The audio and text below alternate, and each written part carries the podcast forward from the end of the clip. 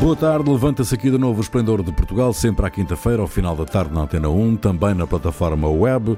Produção de Carlos Quevedo, edição de Ana Fernandes, operações de emissão de João Carrasco, Ronaldo Bonacci, Cíntia de Benito e Jair Ratner, com o Rui Pego. Boa tarde. Boa tarde.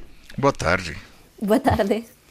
Há um ano, a Organização Mundial de Saúde declarava oficialmente a pandemia da Covid-19 e Portugal prepara-se para começar o desconfinamento. O plano de desconfinamento vai ser gradual e é em função dos indicadores de risco da pandemia. O Presidente da República, Marcelo Rebelo de Sousa, quer que o país fique mais 15 dias em estado de emergência e avisa para a necessidade de cautela nos próximos passos que forem dados. O decreto presidencial prevê a reabertura das escolas, mas com medidas de precaução. Qual é a vossa opinião, meus amigos, sobre o anúncio antecipado do alívio de algumas restrições? Eu acho que é normal que já comece a desconfinar. Os números estão bem melhores. Isso aí não dá para. Uhum. É, é, só olhar para ver o, o, que acontece.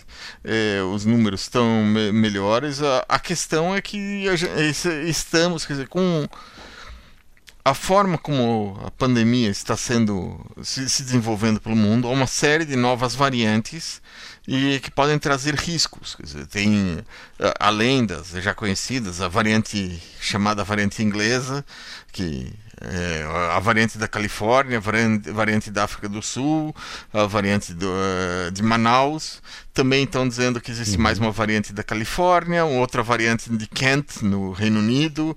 Então é, é complicado, mas é necessário desconfinar. Então é, uhum.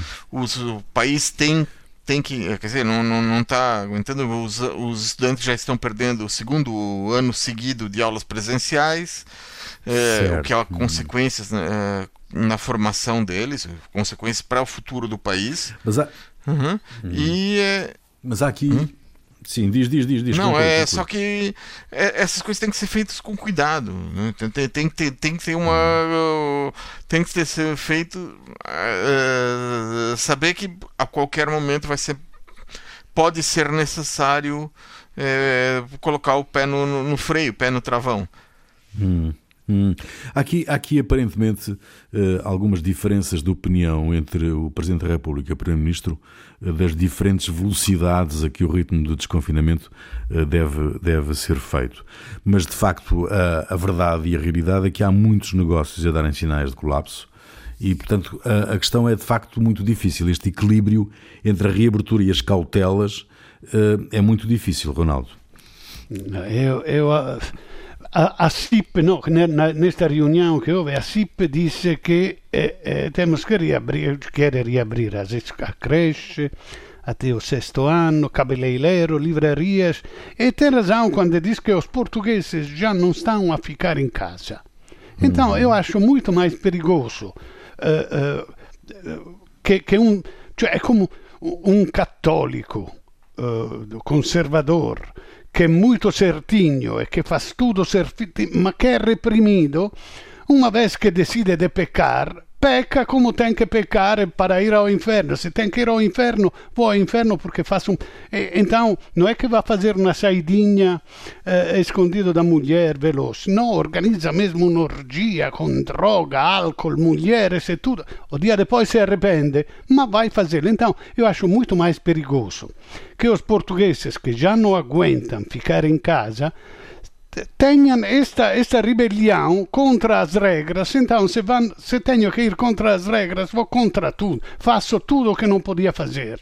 Então eh, eu acho bom que haja um, alguma válvula de escape para, dice eu não aguento mais, olha, mas já posso ir tomar um café, vou no barbeiro e falo um pouco, mesmo com máscara, mas falo um pouco com alguém, porque se insistimos assim, vai haver uma explosão descontrolada é, é isso hum. que estou a Sim, os últimos indicadores da pandemia apontam para um aumento do índice de transmissibilidade. Um, mas também é verdade que agora começamos a ver muita gente e cada vez mais gente a circular, uh, que facilita no fundo esse aumento. Um, há esse perigo mesmo neste momento já de, de, de haver um aumento claro da transmissibilidade? Eu sei que o que vou dizer é um bocado previsões fatalistas, mas eu acho que este é mesmo, se calhar, um momento mais crítico por duas questões essenciais. A primeira delas é que já estamos a ver máis gente na rua, ou seja, evidentemente o facto da transmisibilidade aumentar no momento no qual supostamente estamos todos confinados en casa, eh, já dá unha ideia do cansazo e, de até que punto isto vai ser unha luta contra entre o corazón e a cabeza, porque todos todos nós percebemos a lógica do plano, de ficarmos eh, baseados en dados, en indicadores e non en datas. Mas que que acontece con isto? Que é un factor máis de incerteza. Porque mm ao não termos datas, vamos imaginar, agora vai, vai abrir o essencial aos poucos, de 15 em 15 dias, se melhorarmos, abrirá mais, mais coisa. Mas a verdade é que ninguém sabe, ninguém pode saber o que, que vai acontecer em termos dos indicadores daqui a 15 dias. É impossível, sobretudo quando já estamos a ver um aumento da transmissibilidade. Ou seja, nós temos um plano baseado em dados cuja evolução não conseguimos nem adivinhar. Portanto, há mais incerteza, há também um cansaço pior, apesar de que se percebem muito bem as razões deste plano, ou seja, a ideia é não voltarmos a uma situação de confinamento, mas esta lógica aplica-se no momento no qual ainda estamos num confinamento. Ou seja, nós não queremos voltar ao que vivemos em janeiro, muito bem, mas a verdade é que ainda continuamos numa situação de estarmos fechados em casa. A, a, a questão de plantear não podemos voltar a ficar fechados em casa há ali um bocadinho de contrassenso no nosso dia a dia neste momento. Ou seja, vai ser eh, um momento muito crítico no sentido das pessoas ouvirem mais a cabeça ou ao seu coração, que acho que já está a vencer um bocadinho o coração nos últimos dias, na última semana. Hum. Enquanto a vacinação não for um fator uh, universal, digamos que estamos a falar de uma miragem voltarmos à antiga vida normal, não é? Eu, eu acho que não vai voltar, nem sequer depois da vacinação, porque estamos já a experimentar mudanças e vamos ver as consequências reais em termos económicos daqui a um ano, uh, daqui a dois. Uh, o setor turístico diz que são precisos quatro anos para recuperar o que tinham em 2019 também o setor cultural fala desse tempo, ou seja, eu acho que ainda que num cenário ideal, no final deste ano, ficasse a grande maioria, se não toda a população portuguesa vacinada, 2022 e 2023 não vão ser anos de uma normalidade. Uhum. Eu acho que isto... Não, é, a questão é quando, quando é a gente consegue ter algum tipo de normalidade? Não, não digo normalidade, é voltar àquilo que era, mas algum tipo de normalidade e é só a vacina que vai, vai de, de, definir. Se os contratos de vacina forem cumpridos, eh, se, não, se as empresas não resolverem mandar para outros países eh, as vacinas da União Europeia, Aí então temos isso. Mas também cria-se outro problema, que a União Europeia e outros países ricos vão ter, e os outros uh, vão ter vacinas, e os países pobres de repente vão ser viveiros de novas estirpes. Então, e não se sabe se as novas estirpes vão ou não ser eh, sensíveis à vacina.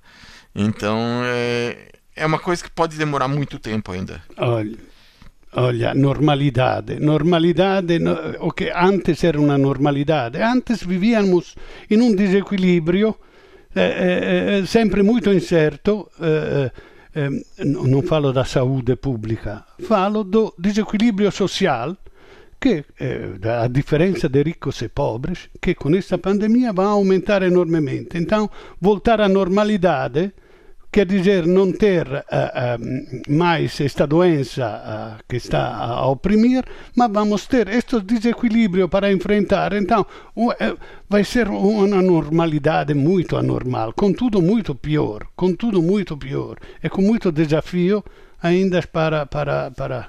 Então não, não vai haver um, uma volta à normalidade. Vamos voltar a, a, talvez a não ter esta pressão da doença, mas com enormes problemas para resolver. Uhum.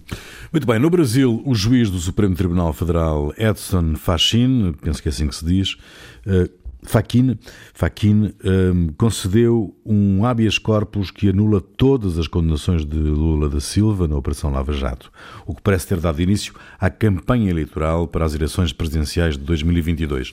Depois de Lula da Silva ter criticado o presidente brasileiro pela gestão da pandemia, Jair Bolsonaro disse ontem à CNN Brasil que se o Partido dos Trabalhadores estivesse no poder, o dinheiro para combater a Covid-19 teria sido desviado para servir os interesses do PT.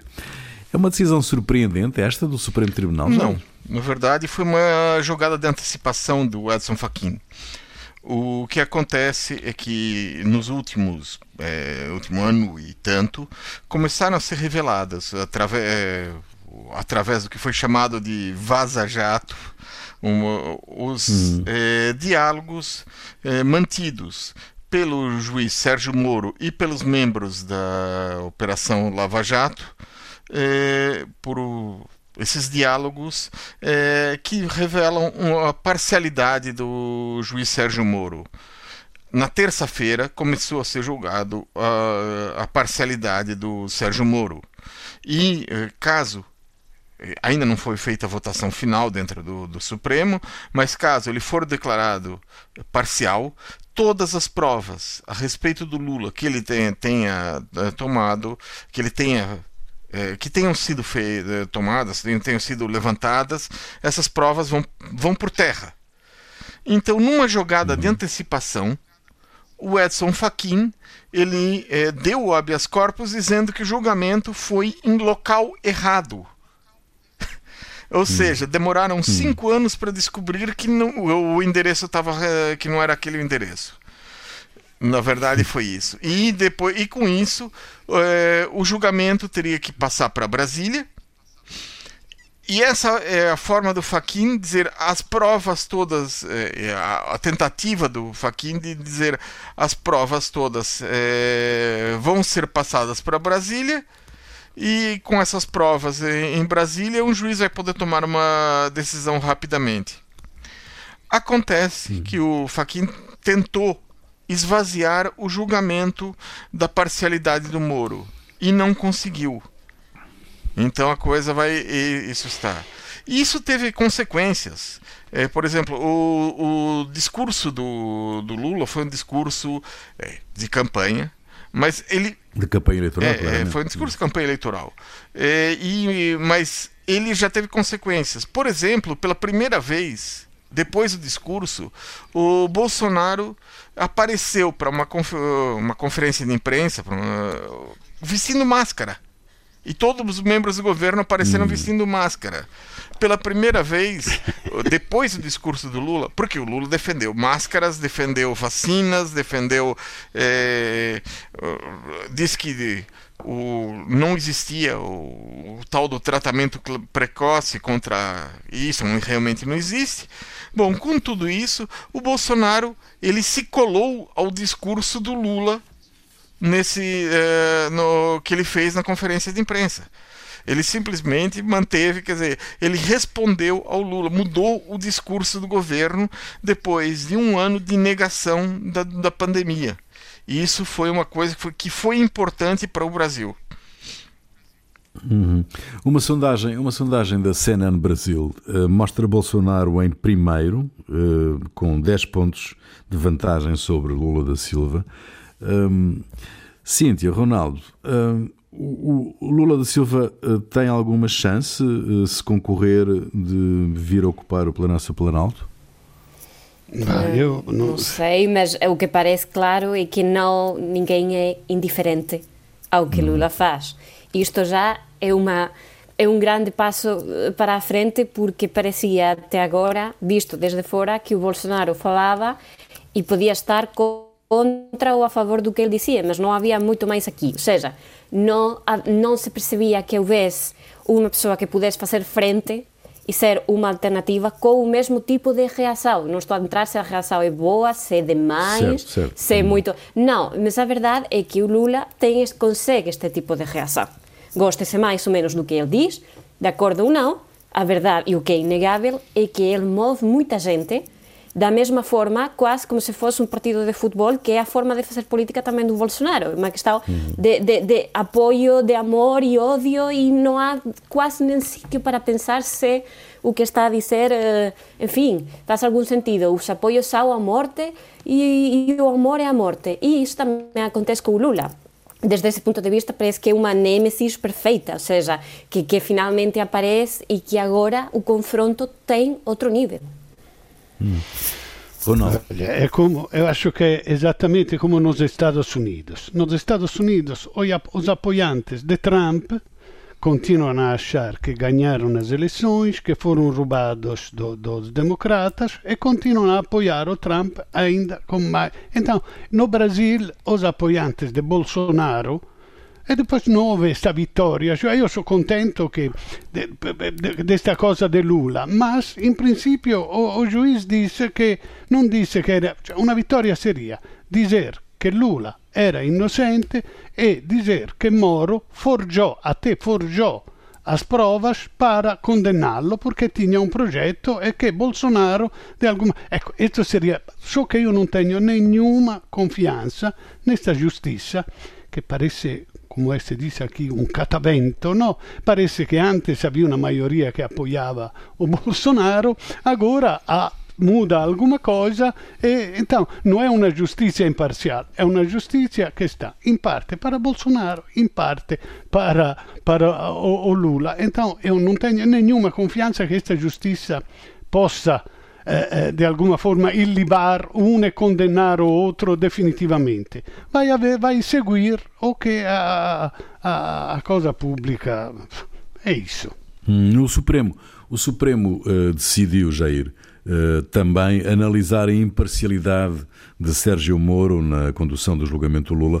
Uh, dependendo, obviamente, da decisão, pode estar em causa toda a Operação Lava Jato? Está em causa toda a Operação Lava Jato. A questão é essa. Uhum. Toda a Operação Lava Jato, tá? Porque a Operação Lava Jato utilizou. Eh, e o, o ministro Gilmar, Gilmar Mendes falou, eh, deixou claro quando falou que não se pode eh, combater um crime cometendo um crime. E é isso que fez a Operação Lava Jato. Quer dizer, foi cometendo crimes, fazer, fazendo é, uma situação, prendendo pessoas sem data de saída até que elas confessassem aquilo que eles queriam que, elas, que as pessoas confessassem. Foi uma, é, uma situação, quer dizer, que o.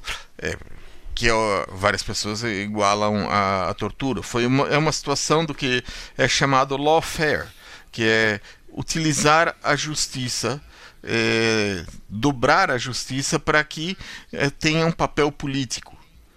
E, é, e isso, quer dizer, e a tentativa, o, o, o Moro é, e o Dallagnol é, fizeram, retiraram provas da, da, da que poderiam ajud, ajudar a determinadas. Por, por exemplo, quando foi feita a gravação do, do telefone do, do Lula e da esposa do Lula, quando a esposa disse: Eu não quero aquele apartamento, não estou interessado naquele apartamento, eles simplesmente apagar, eh, retiraram essa gravação, porque isso poderia ajudar a, a defesa do Lula.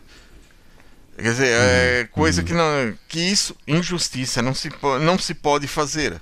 Você tem que ter, se você tem uma prova, você tem que passar a prova obrigatoriamente para a defesa. E quer dizer, há, há toda uma série de coisas erradas que foram feitas e que nesse hum. momento ninguém vai ser, está sendo responsabilizado. Vamos ver se vai.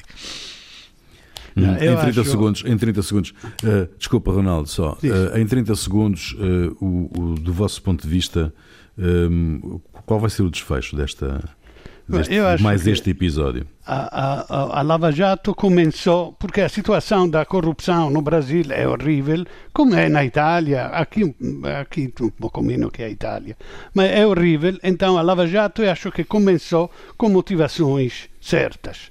Depois foi aproveitada, como diz o, o Jair, para fins políticos, diz, olha, nesta confusão vamos fazer... Uh, agora o que vai acontecer é exatamente o oposto, vai ser desacreditada completamente e se volta à, à, à normalidade, ali se volta à normalidade, cioè com uma corrupção a, a, a exponencial. Segunda parte do Esplendor de Portugal, Ronaldo Bonacci e Cíntia de Benito e Jair Ratner. No discurso da tomada de posse, o Presidente da República escolheu o Porto para falar de liberdade e de tolerância. No primeiro dia do seu novo mandato, Marcelo falou sobre a descentralização, admitindo a hipótese de novo referendo. Marcelo Rebelo de Sousa também respondeu a Cavaco Silva, declarando que há 48 anos que não há risco de não haver democracia, estou a citar, e referiu-se à pandemia como um desafio muito difícil para os próximos meses e à reconstrução do país como um desafio muito difícil para os próximos anos. A cerimónia na Câmara do Porto foi uma cerimónia ecuménica com líderes e representantes de várias confissões religiosas. Qual é a vossa opinião, meus amigos, sobre as mensagens que Marcelo deixou no discurso da tomada de posse? Bom, é Marcelo a ficar bem com Deus e com, e com o diabo, uh, nada de novo aqui, uh, quando na verdade são coisas que, apesar de ele ter dito esta, esta questão sobre o referendo e a descentralização e não sei o que mais, uh, parece claro que só este tipo de questões ficam um bocadinho atrás porque a pandemia e a emergência e não sei o que mais e afinal não avança.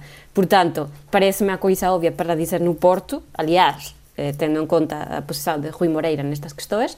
E pronto, e depois a questão de avançar na pandemia e de ser mais exigente é também uma mensagem que ele levou durante a sua campanha, esta sensação de que era outro Marcelo no sentido de apesar de ele não procurar eh, inestabilidade, vai pedir mais, que seja feito mais. Eh, vamos ver se é ouvido ou não, porque já houve algumas iniciativas, nomeadamente a questão do barulho nos prédios e não sei o que mais, que não foram ouvidas pelo governo, ou seja, o presidente pode chegar até os seus limites, mas afinal, quem decide é o governo e, portanto, vamos ver se há aqui o entendimento ou não. Jair? Olha, eu acho que a grande questão é se o segundo mandato do Marcelo vai ser é, semelhante ou não ao primeiro na relação com o governo. E há várias pessoas tentando interpretar os sinais deixados por Marcelo nesses discursos é, parece, quer dizer, na, na, na década de, de, de 80 havia os kremlinólogos que discutiam, ó, essa pessoa está, sei lá o que, em tal lugar, na terceira fila, então ela está caindo em desgraça, está na primeira fila na frente e tal. Parece que as pessoas parece que estão tentando interpretar da mesma forma, procurar sinais para saber se é, Marcelo vai transformar Belém no quartel-geral eh, quartel-general da oposição o que algumas pessoas eh, gostariam muito, diante da pouca efetividade do, do trabalho do Rui Rio no PSD. É, mas é, e, é, e a questão, eu acho que qual a razão para Marcelo mudar o que até agora está indo bem. Ele tem conseguido uma popularidade que eh, poucos presidentes conseguiram. Né? É, e depois as pessoas dizem, vão colocar, ele quer colocar um governo do PSD. Qual, qual PSD? O PSD hum. do Rui Rio? Hum. O PSD do Passos Coelho ressuscitado? Quer dizer, qual mais próximo do, do deles é mais próximo do, do Marcelo Rebelo de Souza? Eu não sei, acho que nenhum o dos Moedas, dois é realmente próximo. Hum. Vamos ver. Hum. É, mas o Moedas não é dirigente do PSD ainda. Tá bem. Vocês, vocês identificam, vocês identificam Desculpa, Ronaldo, uh, junto mais esta questão. Vocês identificam algum sinal político na convocação para a cerimónia uh, do Porto dos líderes e representantes das várias confissões religiosas? Io no, non vejo nada. Vejo che o Estado deveria ser ou é um laico. sinal de tolerância, não é? Uh, bom, sim, é para o Francisco, ele gosta muito do Francisco, que vai com os islâmicos, então a pacificação, tudo bem, né? a tolerância, a Constituição diz que temos que ter, mas tem, tem que ser laico o Estado. Eu não acho que o primeiro encontro não devia ser com as igrejas. Bom, mas eu não tenho uma ideia muito precisa nisso. Hum. Cíntia. Foi... Bom, sim, sim, já diz, diz. Não, não, Cíntia. Não, não, é pura e simplesmente, eu acho que, que a questão da quer dizer, o próprio Marcelo é um homem uh, muito religioso um, e acho que ele percebe um, a questão da, da vê muito bem a, o importante que é a religião para muitas pessoas quando estão a atravessar um momento complicado. Um, e certamente este é um momento complicado. O facto de convidar os líderes religiosos é tamén un, un a, a, para alén dunha uniao, eh, e, e esta é unha mensaxe moito clara do Marcelo nos, nos últimos cinco anos e vai continuar, é tamén unha que de vamos, vamos tentar todos juntos eh, afrontar isto que ven, porque unha que é estar desconfortável por estarmos confinados e outra moito diferente, tudo o que vai acontecer daqui aos poucos meses e anos en termos de dificuldade que vamos sentir todos. E para muitas pessoas a religião continua a ser uma ferramenta importante vamos para afrontar rezar, estas coisas. Vamos rezar todos juntos, é isso? Para Olha, eu, um bocado sim.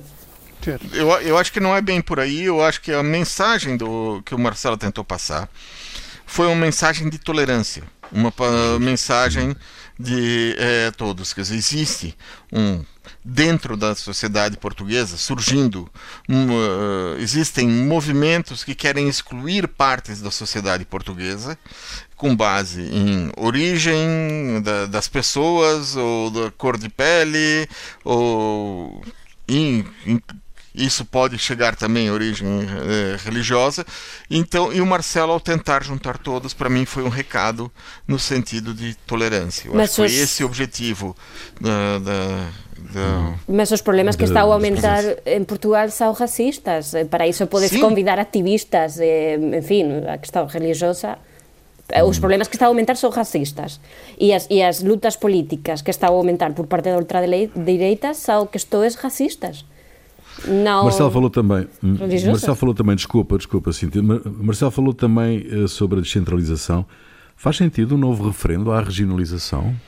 A regionalização numa nação una como Portugal faz sentido? Eu acho que agora que estamos eh, com este problema da pandemia, qualquer outro problema que, que, de anos, que está ali há anos para ser resolvido, não seja um momento oportuno para, para enfrentar seriamente um problema deste tipo. Ele, pode, ele vai ter um mandato difícil, ele vai ter um mandato difícil porque eu acho que ele não vai mudar e não vai ser diferente, só que muda, muda a situação externa. A geringonça está, está a coxa é, é, é, o, PC, o PCP na crise quererá mais criticar o governo que não apoiá-lo. É, é Marcelo que presa efetivamente a estabilidade numa situação de instabilidade e represar uma eventual stabilidade da direita e não da esquerda. Então, depois com esta coisa do dinheiro da Europa, ele faz, não sei, este grupo em Belém que vai fiscalizar.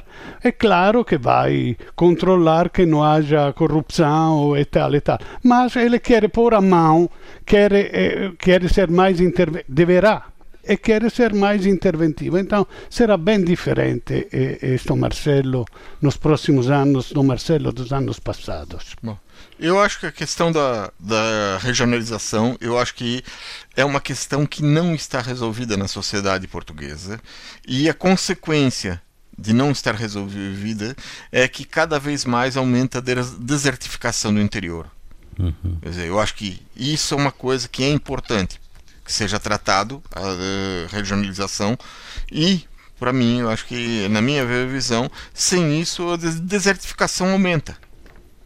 É. Muito bem, vamos esperar o que é que nos reserva este segundo mandato de Marcelo Rebelo de Sousa. O juiz Ivo Rosa aceitou José Sócrates como assistente no processo EDP, que tem o antigo ministro Manuel Pinho e os ex-administradores da Elétrica Nacional António Mexia e Manso Neto entre os arguídos, avançou o Jornal de Notícias. O Ministério Público está contra, uma vez que Sócrates foi interveniente nos factos em investigação.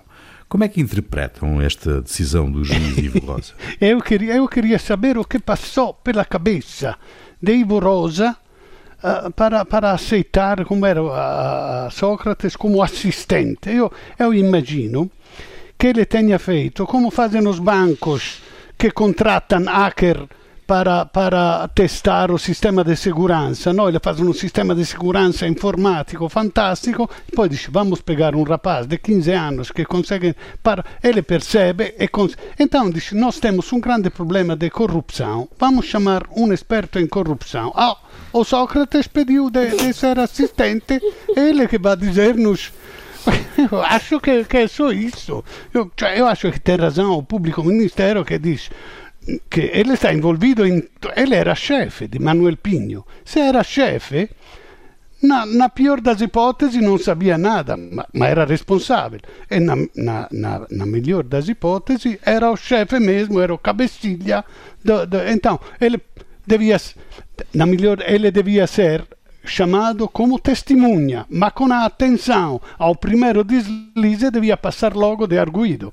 Como si fa a porre assistente, cioè un osservatore esterno che talvez ajuda o pubblico ministero a risolvere os problemas de, de corrupção em Portugal? Acho que é uma brincadeira de, de, de mau gosto. Jair. Eu acho que, quer dizer, é, essa questão do assistente, como o Ministério Público afirma que o assistente é, tem como objetivo auxiliar o Ministério Público na investigação. Eu não sei, eu acho que isso aí, em Portugal isso aí virou ser assistente virou algo que é, não sei. O, fa, é, o fato, por exemplo, de jornalistas é, se tornarem assistentes, pra, uhum. considerando, considerando que o assistente auxilia o Ministério Público na investigação, considerando isso, isso é uma quebra, por exemplo, do código deontológico do jornalista. Hum. Ou, a pessoa é assistente, ou seja, faz parte da investigação, ou a pessoa faz a, a cobertura. Ela não pode ajudar o Ministério Público e depois escrever de forma. Uh, então, quer dizer, eu acho que de, virou algo que qualquer pessoa pode se tornar assistente de uma investigação neste momento. E a coisa eu acho que tem que ser melhor definida legalmente, nesse uhum. sentido. Sim, e Sim. E vai por aí, eu acho. Sim, sim.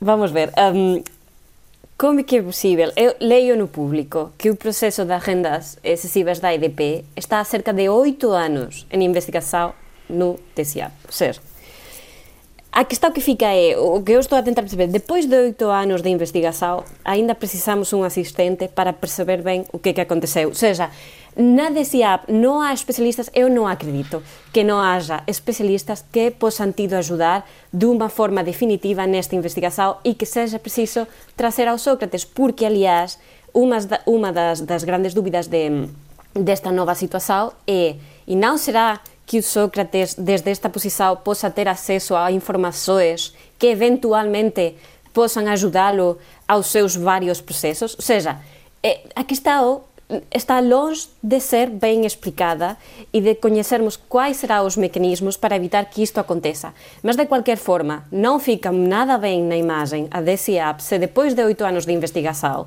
ainda precisas ter um assistente premium como Sócrates em questões de corrupção.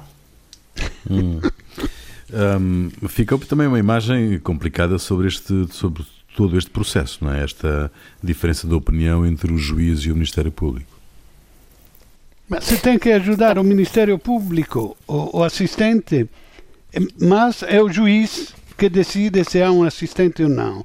Devia ser o Ministério Público a dizer: olha, eu preciso deste senhor que percebe de corrupção para ajudar-me. Não devia ser o juiz a dizer: olha, tenho uma pessoa certinha para ti que te vai a, a, a, a conciliar bem. Cioè, acho que, que devia ser o Ministério Público a escolher. Não, um... é a pessoa que se propõe a ser a. Se propõe, mas é o juiz é a pessoa que, que se propõe, que ela acha que tem o, esse direito que, é, de ser assistente. Sim, mas é, é o juiz, e, Jair, que é o ju... não, se a pessoa se né? propõe, né? é, mas Sim, a pessoa mas é o juiz se propõe que, que e justifica. Não, né? uhum. Uhum. E a questão é o seguinte: eh, depois de oito anos já deviam ter investigado tudo. Exato. Deviam Muito ter bem. investigado a cor do, do, do, do, de sei lá o quê. Do, do... A cor das rendas. A cor das cor, rendas. É. Do dinheiro. A cor do a cor dinheiro. Bom, Jair, uh, o que é que te fez perder a cabeça esta semana? Bom, os uigures são uma comunidade de cerca de 8 milhões de pessoas que vivem maioritariamente na região chinesa de Shenzhen. Eles têm uma língua própria, o uigur, e são, na sua maioria, muçulmanos. Um relatório do Newslines Institute for Strategy and Policy, publicado no dia 8 de março, revela que, em relação aos uigures, a China infringiu cada uma das cinco linhas que definem o que é um genocídio. É, segundo as Nações Unidas, basta infringir uma dessas linhas para poder ser caracterizado como genocídio. Ou seja, mais de 2 milhões de uigures foram eh, colocados em campos de reeducação, um quarto da população, sem nenhum processo legal. Muitas crianças são retiradas dos pais para não aprender o seu idioma. Foram tomadas medidas para impedir o nascimento de uigures, incluindo esterilização foram atacadas pessoas apenas por serem uigures. E por fim, uigures foram mortos apenas por serem uigures. A China acusa quem faz essas denúncias de interferir nos seus assuntos internos. Tremendo, são coisas tremendas. Cíntia, Cíntia. Bom, esta semana o Porto passou aos quartos de final da Champions após vencer a Juventus de Cristiano Ronaldo, um facto que é absolutamente incrível, em grande parte porque vencer ao Cristiano é complicado para a psique portuguesa. Isto não, pura simplesmente não acontece. Bom, o Porto consegue isto, Sérgio Conceição vai à conferência de imprensa e não há perguntas para Sérgio Conceição. Sérgio Conceição faz uma conferência de imprensa que, no total, não ultrapassa um minuto de duração. A questão vai à imprensa internacional como uma grande polêmica porque que não teve perguntas e é aqui onde vem a confusão. Temos duas opções eh, para a gente que gosta das conspirações, a primeira é que os jornalistas portugueses estaban chateados co Conceição e non fixeran mm. qualquer pregunta. A segunda opción foi un fallanzo do Zoom, porque as preguntas debían ter sido feitas vía Zoom, e un, un link errado. De qualquer forma, cando a questão saiu, custou-me imenso encontrar a explicação do Zoom, por qualquer motivo que eu non consigo ben explicar, só vi um grande médio a explicar que tinha acontecido um erro com o Zoom. E a minha pergunta é, esta tensão que temos com o jornalismo desportivo, por que que não há uma grande peça a dizer, olha, a Juventus enviou o link errado, por que que temos de continuar com a teoria da conspiração? Eu acredito que se calhar as relações com os treinadores de futebol são complicadas, nem sempre se dá bem, mas reparem, isto não faz bem a ninguém envolvido o normal, se houve qualquer erro com o Zoom, por favor, digam, porque agora eu, na, na verdade, sou um bocado conspiranoica, gosto mais da explicação da sabotagem. Por favor, expliquem.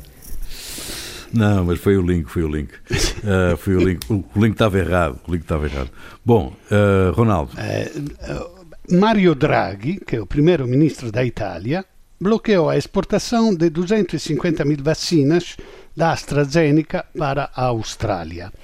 A Comissão Europeia tinha aprovado um mecanismo de controlo na saída de vacinas da União Europeia. Era para impedir que doses destinadas a países europeus fossem revendidas fora da Europa.